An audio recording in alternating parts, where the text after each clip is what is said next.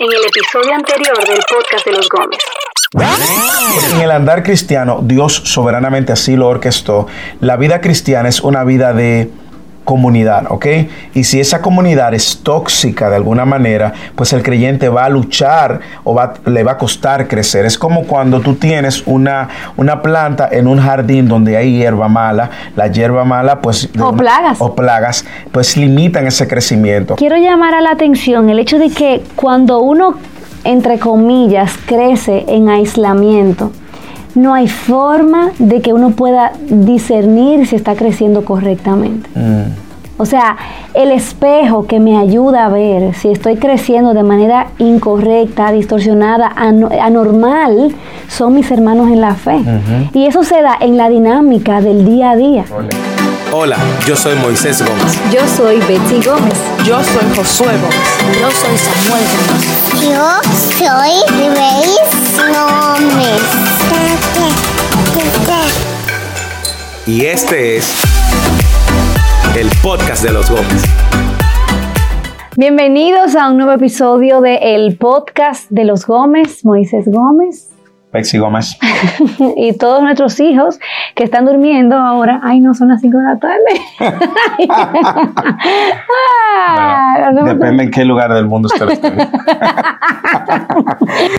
Ok. Hoy empezamos una nueva serie, ¿verdad? Okay, okay, empezamos una nueva serie y... Bueno, aquí marca 20 minutos, que es lo que dura la conversación, así que quédate con nosotros. ¿Y qué pasa si en 20 minutos no, no da el contenido? Seguimos en otra, el otro episodio. ok. Bueno, hoy vamos a iniciar una serie que trata acerca de las convicciones que hemos ido definiendo y abrazando. Y abrazando en, yo diría que en los últimos 15 años de nuestras vidas, nuestro matrimonio, y nos hemos dado cuenta lo importante que es como familia. Es como poner estacas, si nuestra casa fuera como una casa de acampar, exactamente. Estas son estacas en las que eh, descansa nuestra casa de acampar y les animamos a ustedes que en la medida que crecen en su relación con el Señor, en su matrimonio, también puedan ir definiendo juntos ¿Cuáles son las convicciones no negociables de esta familia? Y yo creo que esta convicción específicamente no es una estaca, no es un punto, yo creo que esta es la tierra. Exacto, aquí sea la columna. Exactamente, de nuestra... ¿Cuál es esa convicción? Bueno, como tú bien dices, en los últimos 15 años, el, el hacer o el ver la palabra de Dios como nuestra autoridad final. Y eso sabemos que tiene muchísimas implicaciones porque cuando tú eres cristiano, indiscutiblemente la palabra de Dios debe de jugar un rol cardinal. De hecho, para la salvación la palabra de Dios fue cardinal. Para eh, conocer la voluntad de Dios debe de ser cardinal, pero nosotros hemos abrazado esto para todo lo que tiene que ver nuestra vida, nuestro andar, nuestras decisiones y, nos ha servido para aprender a discernir. Y vamos básicamente a, ventilar un poco de cómo eso fue y, cómo, y, cuál fue la experiencia que tuvimos. ¿Cómo se convirtió en una convicción? En una convicción. Lo primero es que en nuestros primeros años como creyentes, en nuestros primeros años como matrimonio joven, nosotros decíamos que la palabra de Dios era nuestra autoridad, pero nuestra vida era decía otra otra historia. Y así es, y es como si es como si hubiera una desconexión entre lo que nosotros creíamos de la palabra de Dios, porque yo estoy seguro que muchos eh, cristianos hoy dicen que la palabra de Dios es eh, inerrante, no tiene errores, es infalible, no falla, es suficiente. Yo estoy seguro que muchas personas dicen que la palabra, que esta es la palabra de Dios y que, y que es una palabra que no es negociable. A veces eso solamente se queda en las cuatro paredes de la iglesia. no sé si, eso te pasó a ti, ah, pero cuando tú veías el ejercicio de la aplicación de la palabra en todas las áreas de tu vida, que quede claro, eh, la palabra de Dios es esa guía que va a guiar nuestros pasos, como decía el salmista, esa lámpara. Sin embargo, era cada área de nuestras vidas, estamos hablando en el trabajo, en las relaciones no solamente de esposos en las relaciones con sexo, sexo opuesto, que en las relaciones con creyentes, en las relaciones con no creyentes, en la crianza, en el matrimonio, en los negocios, en el trabajo, hasta en la calle. O sea, cómo eso permeó o ha ido permeando, porque yo creo que es un crecimiento, eh, es, es una verdad que hemos abrazado y continuaremos abrazando cada Claro. vez más. Iremos creciendo. Entonces, ¿Cómo, cómo, cómo tú lo ves a la luz de, de- de tu propia experiencia? Bueno, ya que dices la palabra experiencia, yo tengo que reconocer que durante muchos años yo dije que la palabra de Dios era mi autoridad, pero ¿qué era la palabra de Dios? O sea, porque ahí que tenemos que definir los términos.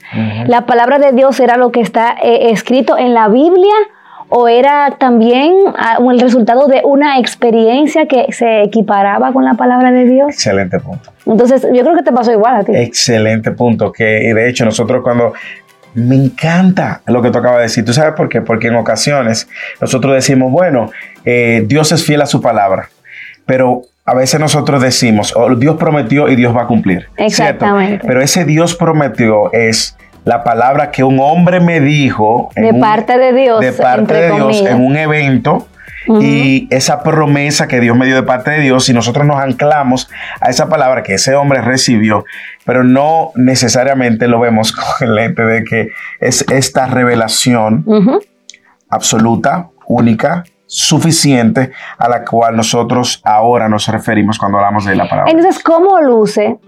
Podemos ponerlo nosotros como ejemplo para recordar la promesa del podcast. Estas son conversaciones honestas para animarte a atesorar a Cristo en lo cotidiano. ¿ok? Entonces, si yo te preguntara, Moisés, ¿cómo luce una vida o una familia? ¿Cómo, lucía nuestra, ¿Cómo lucían nuestras vidas cuando la palabra de Dios no era la autoridad final? ¿Cómo tú lo, cómo tú bueno, lo describirías? influenciada primero por muchas corrientes de pensamientos eh, eh, humanistas, si se puede decir, eh, por, un- por escuchando muchas veces más las voces de profesionales de la conducta o las voces de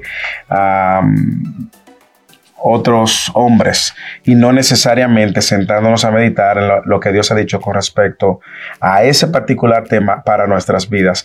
Luce de una manera inestable en el Mm. sentido de que un día tú eh, crees esto, otro día y toma las decisiones que te conviene porque eso es lo que Dios dice, pero si no te conviene mucho, tú tomas esta decisión con tu propio criterio, en, en muchas ocasiones con carencia de discernimiento.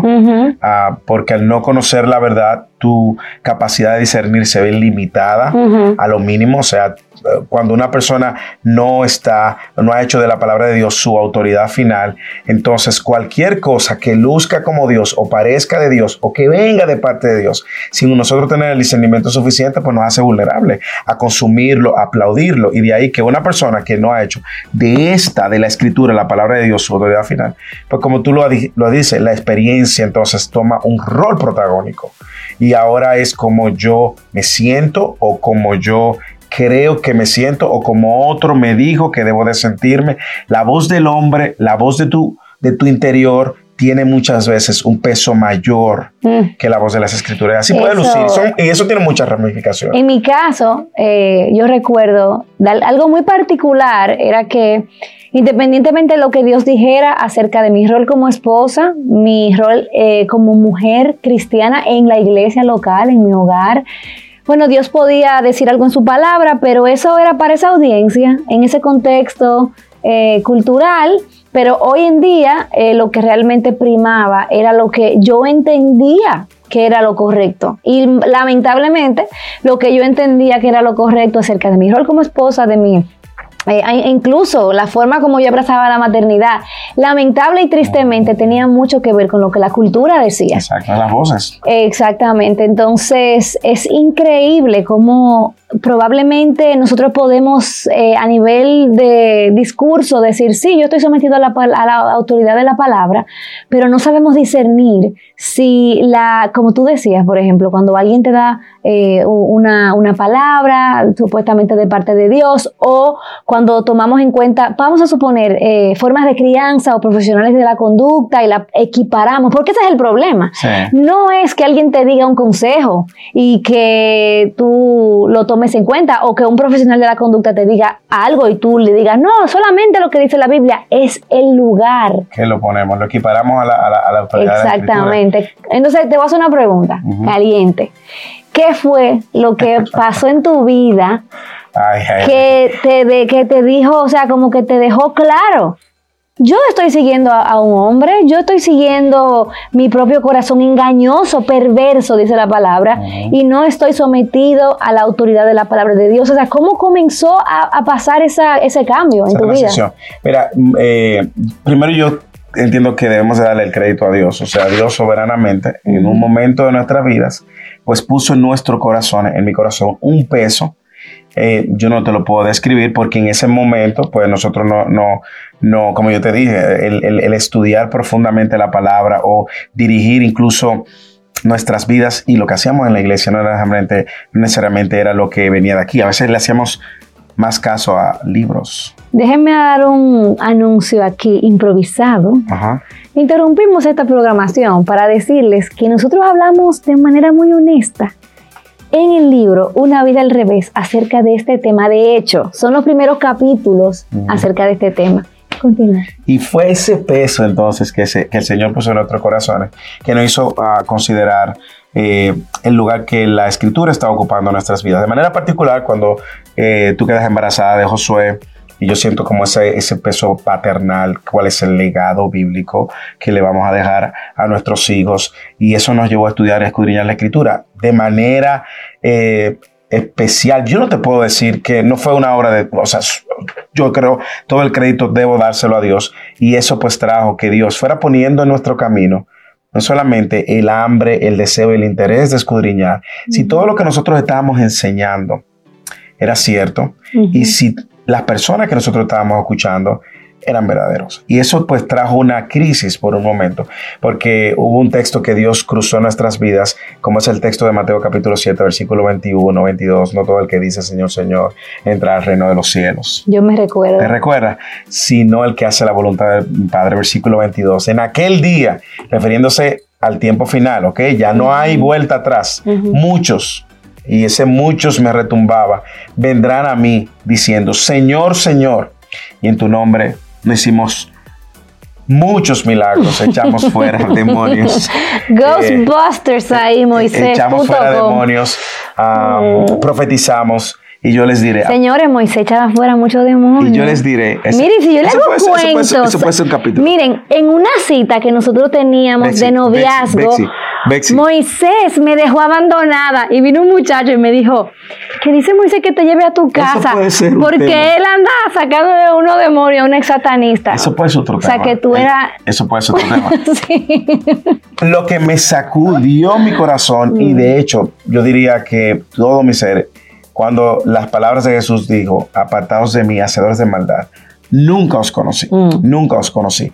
Yo creo que ahí se produjo el, el, una, un, un, quiebre en mi, en, mi, en mi interior, donde yo empecé a considerar que si, uno, yo no soy uno de estos, ¿ok? De estos muchos que vienen donde el Señor diciéndole, Señor, Señor, o que si yo no estoy siguiendo a muchos Mm. ¿Qué son estos?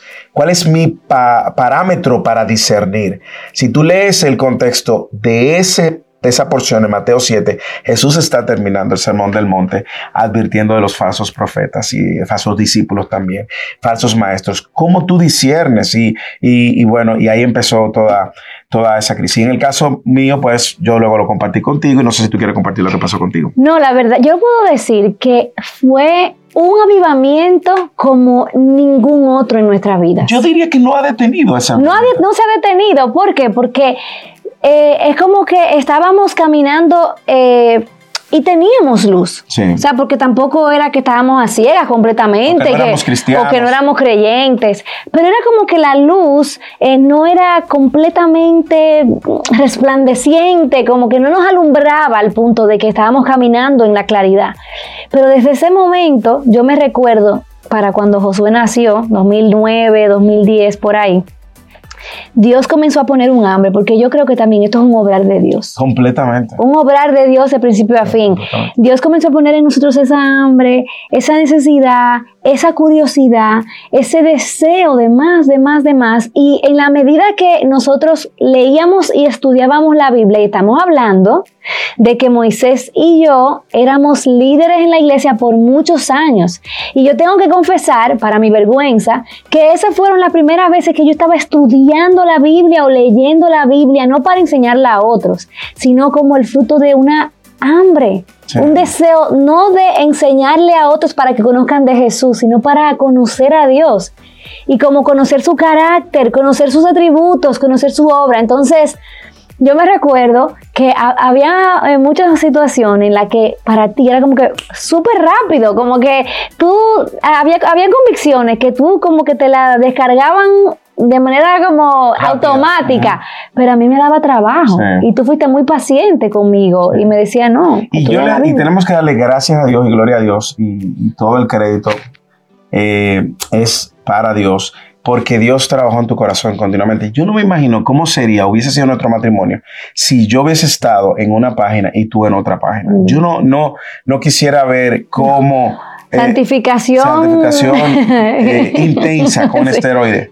Pero la, gracia de Dios fue suficiente para llevarnos de su mano. Y yo diría que eh, mucho de nuestro trasfondo se ve justamente influenciado por eso. Como tú sabes, nosotros, la, la fe cristiana en Latinoamérica y en República Dominicana tiene dos trasfondos que mayoritario, que es el trasfondo católico y es el trasfondo carismático, con todas sus derivaciones, pentecostal, todas sus derivaciones, neopentecostal y todas sus derivaciones también. Entonces, ¿qué pasa? En uno tú tienes a la iglesia, que es la autoridad. Tienes al Papa y todas sus tradiciones por encima de las escrituras, ¿ok?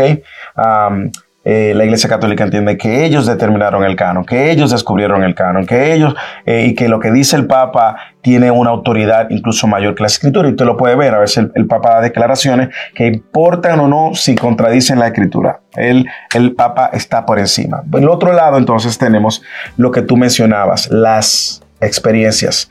Yo me siento, yo siento que Dios me dijo, o siento que alguien me dijo de parte de Dios. O yo soñé. O yo soñé muy bien, o yo soñé, o... Y entonces ponemos la experiencia por encima de las escrituras. O una profecía. O una profecía que alguien me dijo. Y aunque decimos en este contexto que la escritura es autoridad, pero la experiencia gobierna sobre la autoridad.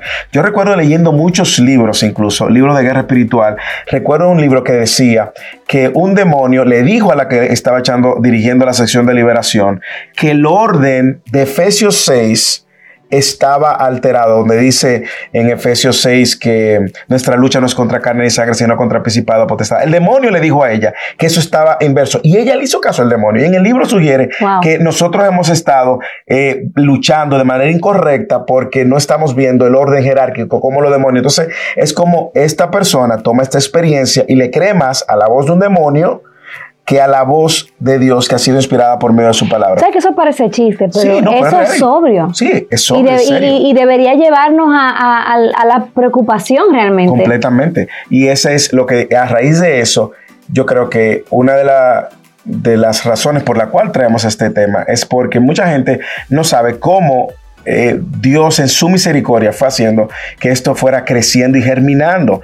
Nosotros incluso en ese momento no nos habíamos expuesto, perdón, no nos habíamos expuesto a predicadores de doctrina o a teología de ningún. Nosotros éramos nosotros y la escritura. No había tanta influencia de, la, de los canales de YouTube o de iglesias en como hoy en día. Como hoy en Internet. No había tantos recursos disponibles como hoy en día. Y fue un encuentro de Dios por medio de su palabra, dirigido por Dios, por su Espíritu Santo, que fue trayendo estas convicciones. Y como tú, Betsy, pudieras decir que tú viniendo también de un trasfondo carismático, ¿cómo tú dirías que esa palabra de Dios fue también transformando tu cosmovisión acerca de las áreas de tu vida, las principales áreas. Yo creo que es sencillo. Cuando la autoridad, eh, cuando la palabra de Dios no era mi autoridad, yo decía que era mi autoridad, mi vida cristiana era deficiente. Y mi, elabora, elabora deficiente. Ajá, o sea, yo estaba eh, con pecado sin confesar, eh, en una práctica de pecado, diferente tipo de pecado, o sea, no había un eh, genuino arrepentimiento, no había em, una postura de rendición en cuanto a mis decisiones, al señorío de Cristo. Me doy a entender, era mucha experiencia, mucha emoción, pero en mi vida privada no había victoria sobre el pecado. Sin embargo, cuando yo comencé a ver que yo estaba siendo gobernada por experiencias y por la voz de otros hombres por encima de lo que la palabra de Dios decía. Y yo comencé a, rendirme. Esto es lo que tú quieres para mí como mujer. Yo me rindo a tu, a tu, a tu voluntad. No me hace sentido, no es económicamente factible, eh, eh, tiene un costo muy elevado. Pero en la medida que me fui sometiendo a la verdad de Dios, no solamente que el gozo en nuestras vidas fue abundante, sino que era no solamente un gozo por estudiar la palabra, sino de creerla por la fe y hacer morir el pecado. O sea, como que ese es como el efecto que trae el someternos a la, a la voluntad de, de Dios y su palabra. Y vuelvo entonces a Mateo 7:21. No todo el que dice Señor, Señor entra al reino de los cielos, sino el que hace la voluntad de mi Padre. La pregunta es, ¿dónde el Padre ha revelado su voluntad? Mm. ¿Dónde el Padre ha revelado su voluntad? Por su palabra. Exactamente. Entonces, si yo estoy al margen de lo que entiendo que es la voluntad de Dios, pues yo no voy a saber si estoy haciendo su voluntad. ¿Y qué nos pasaba? Bueno, repetíamos una, un, un- un vocabulario, un lingo que se usaba en el momento y, lo- y- y que no necesariamente era bíblico, pero escuchábamos si este autor de este libro lo dijo, si este televangelista lo dijo, si este predicador lo dijo, entonces esto tiene que ser cierto. ¿Y quién era nuestra fuente de autoridad? La escritura. Nosotros, eh, no, perdón, ¿quién era nuestra fuente de autoridad? Esos, esas voces, no la escritura. No fue hasta que Dios en su gracia nos mostró que su palabra es la autoridad final. Y yo entiendo que a partir de ahí empezamos a ver cosas en la escritura que no habíamos visto y nuestra cosmovisión, es decir, la visión del mundo, de cómo vemos este mundo, empezó a ser transformada es. y sigue siendo transformada. Yo voy a leer un texto para cerrar la primera parte de este episodio. Porque se terminó. Y es, y es, se eh, terminó el reloj de arena. Claro, y es Primera de Pedro capítulo 2, en el versículo, versículo 1, como el, el- el autor de esta carta, el apóstol Pedro, eh, a mí me encanta que él contrasta la verdad de esta autoridad con todo lo que tiene que ver, con todo lo que tiene que ver la revelación. Él dice en Primera de Pedro capítulo 2, versículo 1 lo siguiente, y yo sé que ya el tiempo se... se Estás acabó. en overtime. Por- sí, por tanto, todo lo que tú dijiste lo voy a conectar, por eso quiero conectar. conectar. Desechando toda malicia y todo engaño, e hipocresía y envidias y toda difamación, deseen como niños recién nacidos la leche pura de la palabra de Dios para que por ellas crezcan para salvación, si es que han probado la bondad del Señor. Eso lo voy a tomar aquí para conectarlo con la segunda carta de Pedro también, donde él hace referencia a que esta palabra de Dios ha sido pues revelada por el Espíritu Santo, inspirada por el Espíritu Santo, de manera que nos sirve para lo que nosotros necesitamos y es validar que esta es la autoridad final.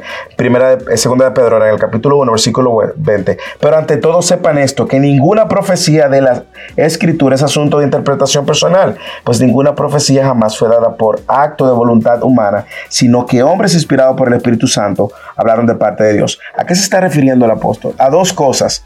La palabra de Dios en su primera carta nos va a ayudar a crecer en este entendimiento de la salvación. Mm. Y segundo, la palabra de Dios fue inspirada por Dios para que el hombre ahora conozca la voluntad de Dios. Si nosotros estamos lejos de esto, vamos a... Es un riesgo. Es un riesgo, es un costo muy alto. Pero bueno, Lo que queremos animarte a ti con esta serie de convicciones es que junto, si estás casado o casada con tu cónyuge, puedan definir cuáles son las convicciones que eh, son el centro de su familia, que sostienen la fe, que sostienen su familia y que eso puedan ser conversaciones que los lleven a edificación mutua, quizás después que se acuestan los niños o con los niños si son grandes.